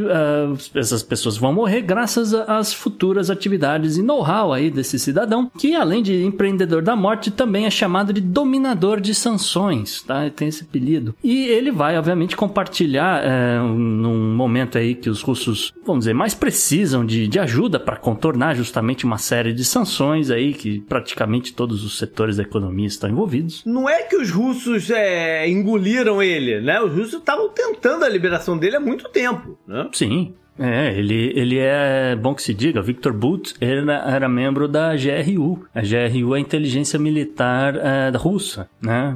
Principalmente uhum. nessa época pós-soviética. Então, não só ele sabia a localização de diversos arsenais russos, estratégicos, etc, etc, como ele é, de certa forma, chegado do Putin, que era uhum. ligado também a esse setor. Né? A gente já falou aqui toda, todo o lance do, do, do Putin em Dresden, etc., é, trabalhando com inteligência militar e assim por diante. E aí, obviamente, é, é, ele vai compartilhar também, né? Como eu falei, esse, todo esse lance do que ele aprendeu, né? De como atuou a CIA e, obviamente, até chegar no, no, no ponto em que ele é capturado. Então, o cara tem um know-how aqui que não tem preço, tá certo? Uhum. E agora isso tá nas mãos do Putin. A Grimer, né? A Grimer, desculpa. A Grimer, claro, ela é a única pessoa inocente nessa história toda e jamais merecia estar presa, eu quero deixar isso claro. É muito uhum. menos sentenciada a mais de nove anos como traficante de droga porque ela tinha um remédio é receitado no nos Estados Unidos e que ela é né, legalmente receitada, etc., legalmente obtido, e ela não estava, obviamente, vendendo esse troço na Rússia. Então, é, é, é sabe, foi toda uma questão aí de um equívoco e ela jamais merecia estar presa, tá certo? Mas, de qualquer forma, né, o Sheikh Mohammed Al-Nahyan vai terminar o ano sossegado, né, que o seu povo vai continuar sendo controlado, seja é, por parte do governo, seja por parte de, dos terroristas. O Putin provavelmente termina esse ano já contando milhões aí de vendas futuras de armas armas no mercado paralelo e pelo menos Britney Greener vai passar o Natal em casa. É. Eu quero dar mais um ângulo dessa história aí um ângulo que eu não vi ninguém falar. Foi uma grande comoção, né, desde que ela foi, ela foi presa e muitos setores pedindo, né, um, uma ajuda e uma uma ação do governo americano. Você mencionou o outro né, cidadão que tá preso lá, o Paul Whelan, que era de fato um espião, uhum. né, e um ex-marine e tal, e era Estados de fato Unidos, um... né, que ele é espião. Exatamente. E os Estados Unidos poderia ter feito essa troca do, do Victor Bolt por ele. Poderia. Né? Ele poderia. Só que, o que, que a Grimmer tem na parada? O que, o que ela tem é uma força por trás dela, né? Tem uma força. É, pode ser machista o, é, essa minha colocação do, do, do, por trás dela e não ela especificamente ter essa força, mas enfim, é, deixa pra lá. Vamos dizer assim: o esportista americano ele tem um poder e uma força que ele não tem ideia de como usar. Ah. O, o a, a, participação do, do, né, do, da comunidade de basquete, da NBA e tal, não sei o que, o LeBron James foi sempre muito vocal e, e outros pedindo o, o, negócio dela, moveu a agulha aí da parada. Uhum. Moveu.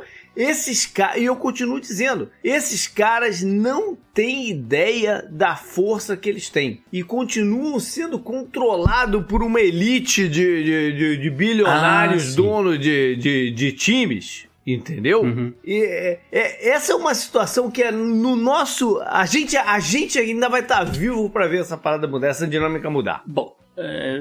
O, o, o, na NBA eles têm um pouco mais essa noção ainda do que na NFL.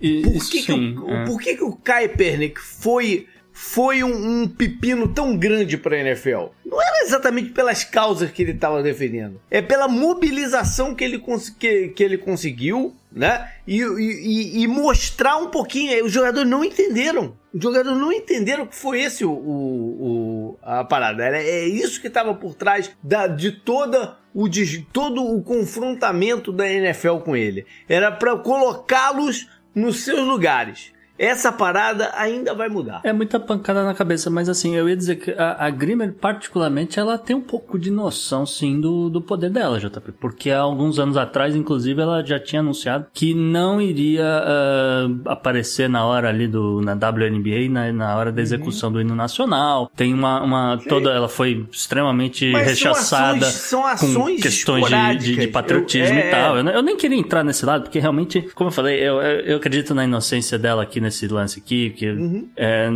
não era para ela estar tá no meio dessa conversa, tá? Era para era para isso aqui ser resolvido de tem, tem infinitas formas de você ter resolvido esse Sim. negócio aqui. Até, é, sei lá, tirar sanções de algum oligarca, entendeu? Você dava para fazer mil coisas, tá certo? Com certeza, até porque o, o crime, vou botar um 20 aspas aí, né? Uhum. Dela não tem nem perto do patamar do crime do cara que, que, tá, que foi trocado por ela. Sim, só, né? bota, bota, só, só botar isso na balança, você já vê que tem uma, tem, tem uma disparidade aí, tem uma coisa muito maluca aí no meio disso tudo. É, inclusive que vazou áudio do, do coitado do, do Paul Whelan e o cara disse: Olha, eu estou numa cela sem uh, qualquer tipo de aquecimento, minha situação é extremamente precária e eu sei que eu, vai ser um preço muito caro que talvez eu tenha que pagar uh, ou que os Estados Unidos tenham que pagar para me, me, retirar aqui da, da Rússia e tal, mas é, é, eu vou ser eternamente grato se vocês me conseguirem me trazer de volta para os Estados Unidos, porque realmente a minha situação aqui tá, tá muito complicada. O que deu a entender, entendeu? Que ele, estaria até pensando em suicídio, JP. Eu não queria entrar nesse lance também. É, não, mas é, é, isso que eu quero mostrar, que é, essa galera do esporte tem uma força nas mãos que eles não sabem usar. Uhum. E um dia vão aprender. É, eu acredito eu que ela jamais deveria ter sido sentenciada sentenciada aí a nove anos por, por esse delito, né? Entre mil aspas. Mas jamais deveria nem ter jogado na Rússia. Deveria ter um esquema aqui de distribuição da, da, da receita, das receitas. Pô, o basquete gera tanto dinheiro, cara. É um business tão grande. E, a, e a WNBA é parte do business. Ela não deveria ter que complementar a renda dela na off-season do campeonato americano, tendo que jogar na Rússia, entendeu? É, eu não queria falar nada, mas assim, eu, eu, eu uh, feliz que ela está de volta aos Estados Unidos, etc, etc, mas eu achei esse preço, entendeu? Entregar Victor Boot para a Rússia desse uhum. jeito é, não, não foi legal. Esse que era o ponto que eu queria fazer. Up next. Up next.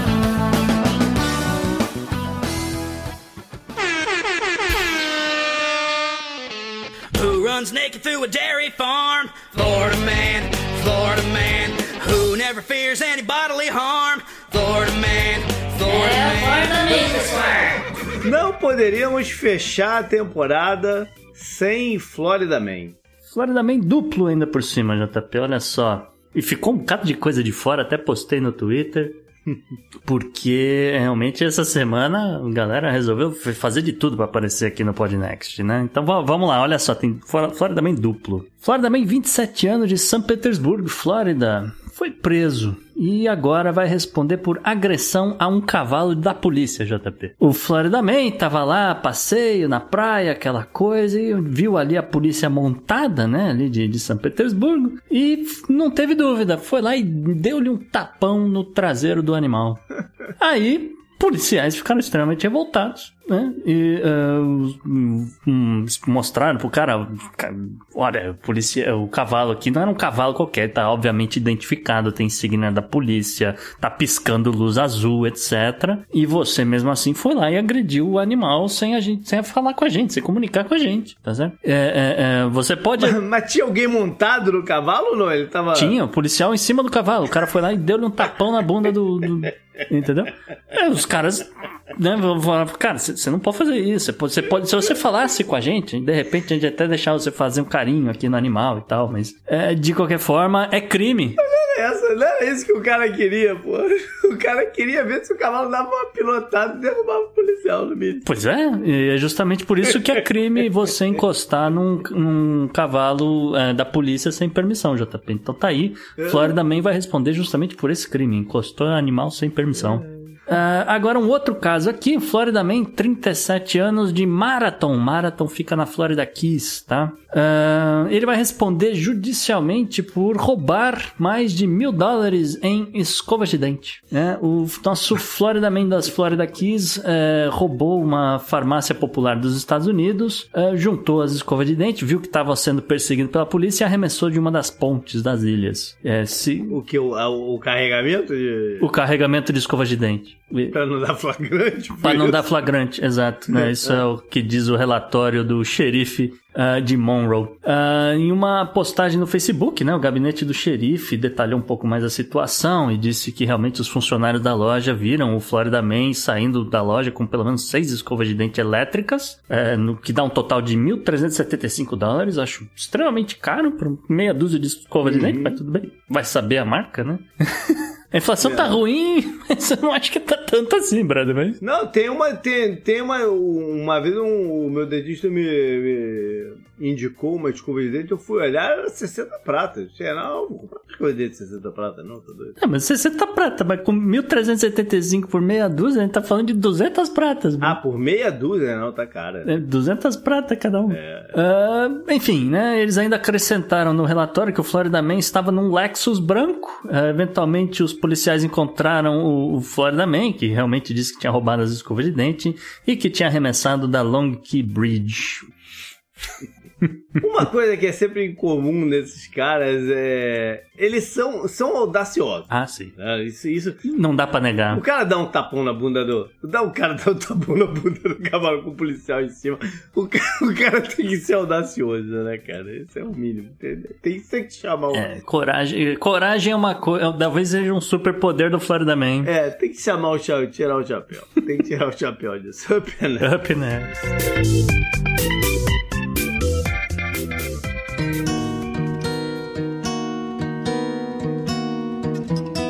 JP, o obituário da semana, a gente não tá tão cheio, mas tem alguns nomes importantes. É, começa com a Kissy Allen, uma atriz, vocês provavelmente vão lembrar dela do filme com o John Travolta, aquele do bebê que falava. É, olha quem está falando. É? Olha quem está falando, né? Do, do bebê com, com voz de gente e ela era a, a mãe do bebê. Na época era uma coisa incrível o bebê falando. Era, era, era, era, era o Bruce Willis que falava pelo, pelo bebê, não era? Acho que tinha uma parada dessas assim. Eu não me eu lembro. Eu acho que era o Bruce Willis. Eu só é. vi dublado, cara. Mas, enfim, eu não faço foi um, foi, é, foi, mas foi um, foi um filme, foi um filme marcante. Foi um filme marcante oh. aquele, né? É, goste ou não, foi um, foi um filme marcante. Inúmeras sessões ela, da tarde. Ela, é, ela se tinha, tinha se destacado antes, né? Mas na televisão, até por participação do, do, do, que foi, por muito tempo, a maior série televisiva que está vindo, que foi o Cheers. Uhum. É, ela entrou no, no, no decorrer da, da,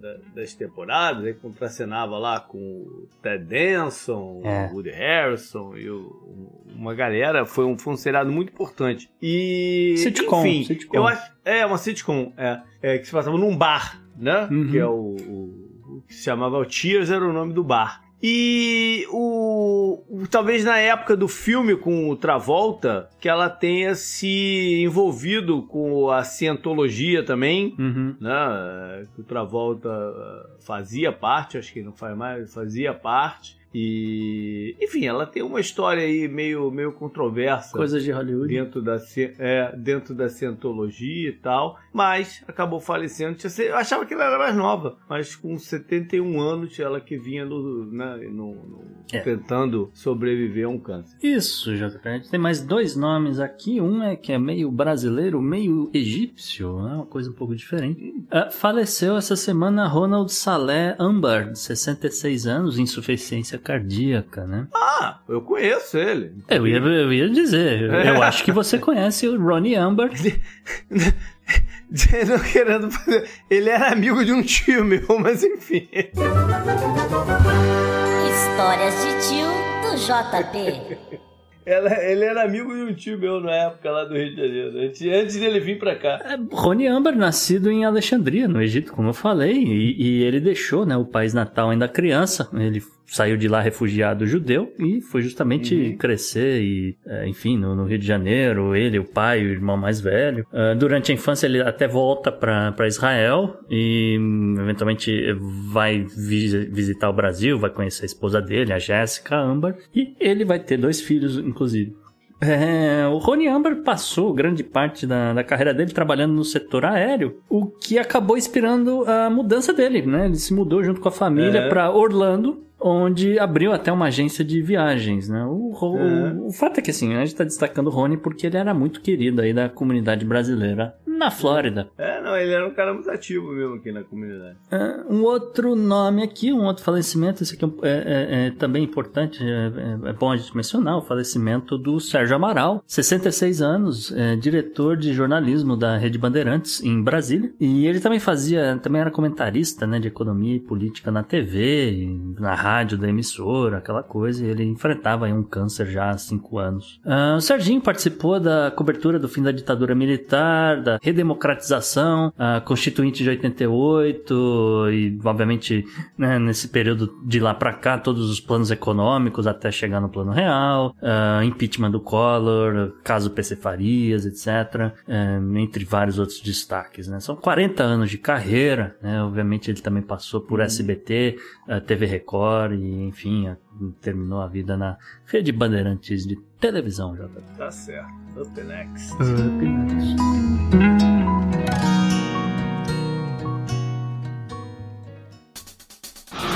Pela união dos seus poderes, eu sou o Capitão Planeta! Vamos seguir então na pegada de falar sobre poluição do ar. É, é, JP, eu quero terminar o ano destacando esse, esse lance de poluição do ar, porque primeiro que né, chamou muita atenção o lance dos bebês natimortos, mas parece que não é só isso, tá? Ah, saiu essa semana também um estudo, um levantamento, na verdade, em Singapura. Eles que estavam aí há 10 anos levantando as informações com relação a concentrações de, de, de partículas minúsculas do ar, né? Que justamente poderia também ah, desencadear parada cardíaca, tornando ainda mais urgente a necessidade aí de você reduzir os níveis de poluição do ar em todo mundo, tá certo? É, eles estavam de olho também nessas micropartículas que, que a gente destacou na semana passada, né? O tal do o- os 2.5 eh, microns, né? Partículas até 2.5 microns e ah, que, como a gente falou, eh, eh, essas aí já foram demonstradas mais de uma vez ah, que realmente causam o falecimento de, de bebês ali nascidos ou recém-nascidos e tal, né? Os, os níveis de poluição de Singapura foram comparados com ah, os de mais de 18 mil casos ah, de parada cardíaca, que ele chama de parada cardíaca fora do hospital, tá certo? Porque se- é, é, aparentemente é um dado importante aí no, no meio médico, eu não fazia ideia que ele separava a parada cardíaca dentro da, da- de fora do hospital. Mas de qualquer forma, eles levantaram aí dados desde 2010 até dezembro de 2018 e ficaram os últimos anos analisando. Uh, por meio dessas análises, eles concluíram aí que 492 dos casos realmente poderiam ser atribuídos ao aumento das concentrações dessas toxinas aí, de, dessas micropartículas, na verdade, uh, de, de 2,5 microns, tá? Esse é um estudo, obviamente, observacional, né? O que significa que uh, a, a gente está basicamente é, especulando aqui essa relação entre os níveis de poluição e parada cardíaca, né? Que é, não foi objetivo dos caras demonstrarem de fato que isso estava uhum. acontecendo. É, diferente do caso dos bebês natimortos da semana passada, que realmente a galera mostrou fazendo autópsia de, de pulmões e outros órgãos que haviam as, essas partículas lá dentro, né? Então tem isso também. E uh, também uh, a gente é um pouco mais difícil você presumir as medições de poluição do ar em, em adultos, né? Porque você está se movimentando uhum. o tempo todo, você viaja para um país e volta, você vai para uma casa de campo e volta, esse tipo de coisa. Então o ar, o, o ar muda muito o que você está respirando, diferente de uma grávida, uma pessoa que está grávida, porque provavelmente ela vai ficar um pouco mais em casa, né? Um pouco mais, é, não, né?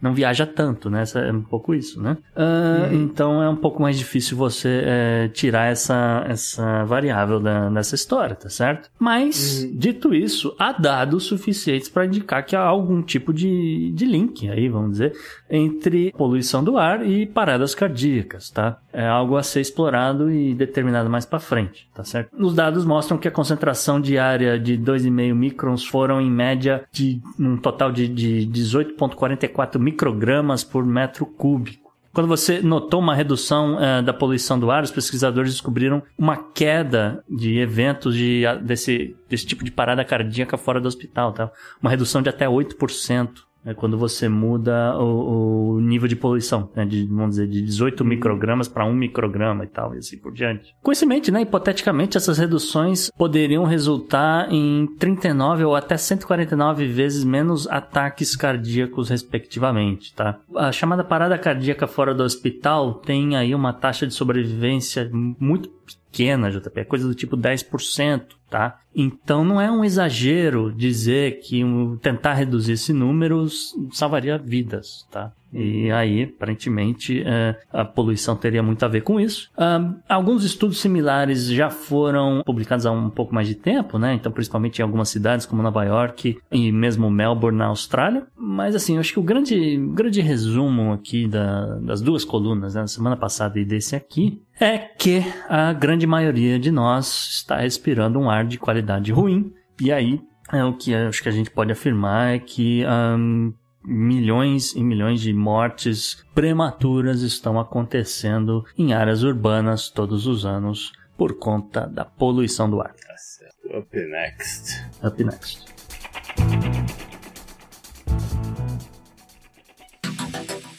Anote no seu calendário. JP, o que você traz aí na agenda da semana, agenda do passado? Vamos lá, vamos falar de eleições mas primeiro quero dizer que a gente, né, tá fechando o ano aqui, então eu tô pegando as que faltam do, do, do ano já marcadas e lembrar que tiveram duas que estavam previstas para acontecer em 2022, mas que não conseguiram organizar. Sim. Então ficou pro futuro, sei lá para quando, né? Que são as eleições gerais no Haiti e na Líbia. Até porque os dois países vivem o caos nesse momento. Caos. Um é, caos total. Tem, tem gente falando em, em mandar a missão militar do Brasil pro Haiti de novo. De novo. De novo. É. Não sei no que vai dar, mas espero que não. Mas enfim. É, é espero que não. A, a experiência não foi positiva. É, mas de qualquer forma, é, é, Haiti tá o caos e a Líbia tá rachada. E menor ideia como é que eles vão resolver essa situação. É, a gente falou de, de venda de armas. É, dê uma olhada no que aconteceu em Benghazi antes de, de, dessa confusão toda na Líbia, ouvinte. Fica a dica. Tá certo. Vamos lá então para as marcadas. É, começa com o dia 14 de dezembro, é, nas Ilhas Fiji. Eles são parlamentares. O atual primeiro-ministro, que é o Frank, aí vem o um nome grande, hein? Bainimaram, Bainim Maramama, alguma coisa assim. Grande Bairi. Ele é, ele ele tá no poder, ele tá como primeiro-ministro desde 2007, depois de ele ter sido um dos organizadores de um golpe de Estado. Hum. Então ele tá lá desde 2007. É, desde então, o partido dele vem ganhando eleições, a última tinha sido em 2018. Hum. É, são 55 cadeiras, o partido dele tem 27, que é uma menos do que a maioria Uhum. geral. Então ele ainda tem que compor aí com, com, com outros, mas ele continua sendo favorito para continuar aí como primeiro-ministro. A segunda, então, é dezembro 17, na Tunísia. Tá. E, e a Tunísia, que hoje tem uma ah, primeira-ministra eh, que foi colocada lá depois de- do- da, da retirada, né? Depois do golpe, da retirada, foi colocada pelo presidente lá. Ela é independente e provavelmente não vai continuar. Algum partido vai, vai, vai formar aí maioria no, no- nas eleições e vão levar o, o cargo também. Ela foi a primeira mulher a ocupar esse cargo não só na Tunísia, mas com toda, toda a região. Uhum. Né? Todo, todo... Tem cara de. Tem cara de eleições já com cartas marcadas, né? Sempre. É. pra todo lado. Infelizmente. Toda, Todas essas aqui, viu? Por nada não. É, Fiji, é. Tunísia, a próxima também. E por fim, então, Guiné-Bissau, na África, também vai ter é, eleições. É, é- é também uma snap, porque o, o- o parlamento foi dissolvido em maio desse ano. Com acusações de corrupção é, endêmicas que eram, que eram incapazes de serem resolvidas, senão com a dissolução do, do, do- do Congresso. Né? Estou Não- chocado. é, fato novo, fato novo. O atual ocupante do, do, do cargo, bem tampão mesmo, é o Nuno Gomes. Nuno Gomes Nabian. É, o partido dele também não deve, não deve conseguir eleger o- os congressistas suficientes para mantê-lo lá no, no cargo. Aqui são 102 os, os assentos, né? O partido que atualmente, eu não vi, não consegui ver pesquisa nem nada, mas o, atual, o partido que atualmente é, é a maioria tem 47 e o líder seria o Domingos Simões Pereira. Hum. Vamos ver no que vai dar isso aí. Bom, vamos lá então para a parte histórica. Separei três coisinhas aqui. Uma delas foi uma das vitórias é, mais marcantes dos confederados na Guerra Civil Americana. Sim. Então é no dia 13 de dezembro de 1863 que foi a Batalha de Fredericksburg, que as forças comandadas pelo general Lee conseguiram manter, né, defender suas posições é, no rio Potomac, na Virgínia. E para vocês terem um- uma ideia do grau da vitória, a, a conta de casualidades né, entre mortos e feridos e prisioneiros, e- enfim, é de mais ou menos 12.500 para o lado da União e 4 mil pro lado dos confederados. O General Lee realmente era um desgraçado, né? Um cara péssimo, uma pessoa péssima e etc. Mas ele sabia muito de estratégia. Né? E É. inegável e, e é por isso que ele é estudado no- nos colégios militares dos Estados Unidos. É, colégio militar não é nem a palavra, é nas, nas universidades que oferecem treinamento militar, etc. Nos Estados Uhum. Unidos, acho que fica melhor. Isso aí. Dia 14 de dezembro de 1979, um álbum revolucionário chamado London Calling, da banda The Clash. The Clash. Tão falando ah, aí, eu Tava é. tentando lembrar. É, estamos falando aí do auge do, do movimento punk. E era uma banda que misturava até ritmos, não era simplesmente uma banda de gritar e, e Uhum. xingar e tal. Eles eram, além de tudo, eles eram bons. É isso que eu quero dizer, que além de tudo, eles eram bons músicos. Sim. Né? O, o Stummer e, e companhia misturavam um pouco de reggae, um pouco de ska com, com o que se fazia do, do movimento punk também, que é, eu, eu sou fanzaço não só do Clash, principalmente a minha música predileta delas é justamente London Calling. É, isso que eu, eu lembro da música. É, é. Vamos lá pro dia 15 de dezembro de 1997. Jane Rosenberg Jagan foi eleita na Guiana Hum. e ela é a primeira mulher né, a, a ocupar, uma das primeiras mulheres a ocupar o cargo de presidente, talvez não, a primeira na, na- na- na- aqui na América do Sul. Né? A gente às vezes esquece da Guiana quando fala da América do Sul. Hum. Né? É engraçado isso. Não é um país que te vem na cabeça. É que é parte da União Né? Europeia, né? É parte Europeia, mas tem sua autonomia, né? Tanto é Tem, que elegeu tem, aí tem. A, a, a Janet. É brincadeira. E. É, é brincadeira, E mas é verdade, né? O Brasil faz É, fronteira é verdade, com a Europa. É verdade. Faz, fron- o Brasil faz fronteira com a Europa, não na Guiana Francesa. É na Guiana Francesa. A Guiana, a Guiana mesmo já é independente, né? A Guiana, é Sim, independente. sim. a Guiana Francesa é que é território o, francês. É, eu tô confundindo. Tem que Então. Achei que você as achei que você aí. falando da francesa, desculpa. É. E vou te falar, não, ela, é da Guiana, meu. A Guiana que tem origem inglesa e, e holandesa. Ah, tá. Tá, tá bom. É. E vou te falar, tem um bocado de gente da Guiana que mora aqui em Orlando. Hum. Inclusive um cara que consertou meu carro uns anos atrás era da Guiana. Eu conheci uma pessoa do Suriname uns anos atrás, mas. é, Do Suriname tem gente que eu- também. é, tem, tem gente, É. mas da, da Guiana em Tem si não, também. não conheci ninguém. Bom, é isso. Up next. Up, né?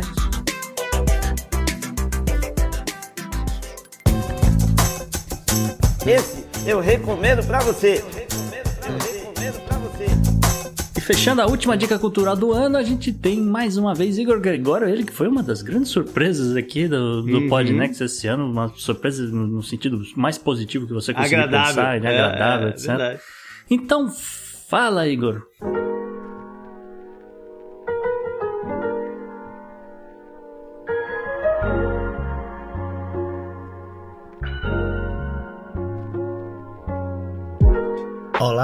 Meu nome é Igor Gregório, sou um poeta paraibano que irá recitar aqui para vocês um poema.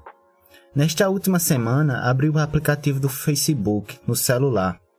Poucas vezes faço isso, mas no momento em que abro o aplicativo, uma postagem me toca. Era uma foto de Marte em uma página sobre notícias espaciais. Na bela foto, o planeta vermelho foi fotografado aqui do planeta Terra. Flutuando no vazio do espaço, o planeta e a foto me revelaram o poema abaixo. O nome do poema é Poeira e ele diz assim: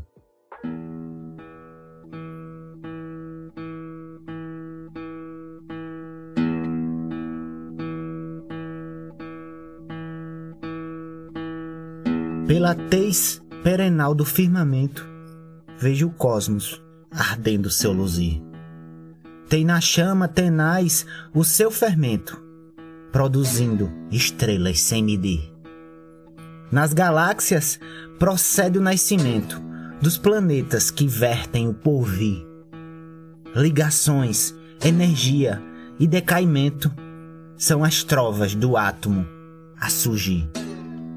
Assistindo este lindo fundamento, me varam as perguntas abissais que a dor infinita do peito medra. No telhado do meu confinamento, a luz traz a resposta dos quintais. Somos todos poeira numa pedra. Para me seguir nas redes sociais é só procurar Igor Gregório. Obrigado ao Podnext e até a próxima semana, meu povo. Grande abraço.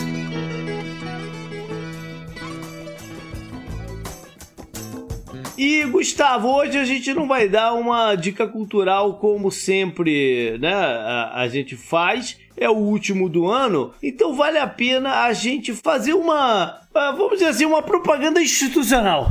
É o nome que você, é esse termo que eu tava querendo, que eu tava aqui pensando, tentando lembrar. Vamos fazer uma propaganda institucional. Fala aí pra galera o que que a gente tem percebido e o que que a gente viu através de coleta de dados do Spotify. Isso, é, de certa forma, até um agradecimento, JP. Então, é o objetivo aqui desse espaço. É falar o seguinte, né? É, é, né, que a gente, como você falou, normalmente a gente é, recomenda alguma coisa, mas é, na verdade o Podnext vai se autopromover, tá?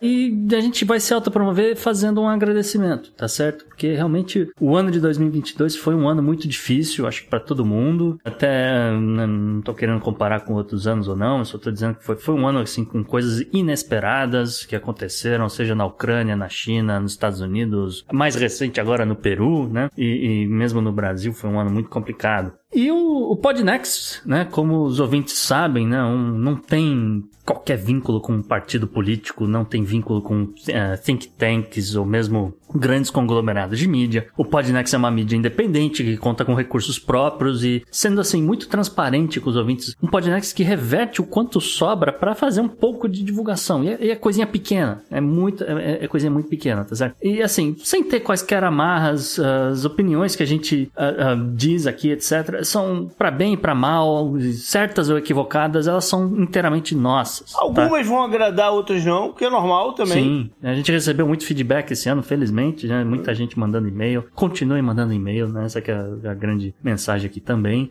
E assim, também, por conta do, do tamanho da equipe, né? De conflitos de agenda, uh, muitas vezes os convidados que passam por aqui uh, acabam sendo, assim, recomendados por pessoas que a gente confia, mas muitas vezes a gente sequer tem tempo de, de conversar com eles antes para saber um posicionamento sobre tal ou tal tema, esse tipo de coisa. Mesmo hoje, o, o, o Tavos, que tá aqui nesse programa, a gente foi falar com ele, assim, horas antes de gravar. Então, foi quando a gente uhum. recebeu a confirmação que ele poderia estar aqui hoje, né? Tá certo? Uh, então, é, isso acontece muito. Uh, e, assim, a gente jamais censurou nenhum convidado, tá?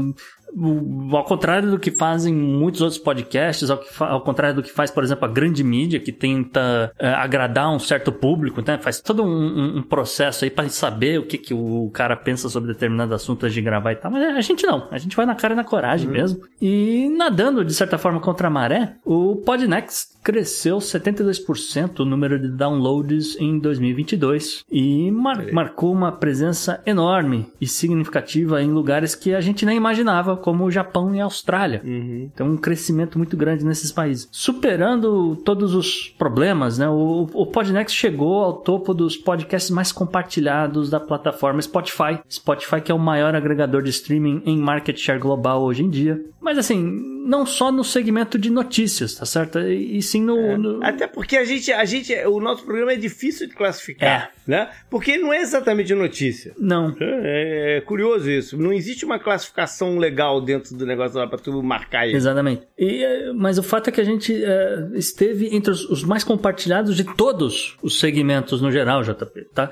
Do mundo inteiro. Não é só Estados que Unidos, isso? não é só do Brasil. A gente tá no 1% do mundo. Que isso? Tô falando. E uh, sabemos que isso só foi possível graças a você, ouvinte, uhum. tá? Porque, como o, o, próprio Spotify informou pra gente, 80% do compartilhamento do, do, do Podnext se deve a você. Você que compartilhou pelo WhatsApp. A gente sabe que é pelo WhatsApp, a gente tem essa informação. Uhum. Ou mesmo a pessoa que só clicou ou deu um RT, alguma coisa assim, num link direto, porque a gente sabe também que é, é, é quando, quando, é pelo link direto e quando não é. Sim. Nós continuamos acreditando no, no trabalho desenvolvido, né? Uma alternativa diferente, mas mas sem deixar de ser embasada, com o bom humor que a gente consegue trazer aqui sempre que cabe, claro, para uhum. levar informações, né? Levando informações para os ouvintes e a gente, claro, espera continuar contando com a ajuda financeira dos nossos apoiadores para seguir adiante e melhorando é. cada vez mais, tá certo? Então, a todos vocês, o nosso muito obrigado e esperamos que os episódios especiais que começam na semana seguinte que esse podcast for ao ar não só agradem, como vocês também continuem compartilhando, tá certo?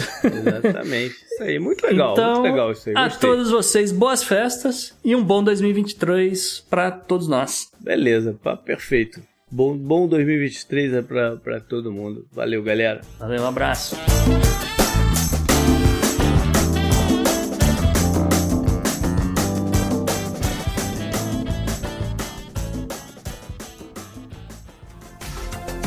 Este episódio foi editado por Atelas, soluções em áudio para podcasts.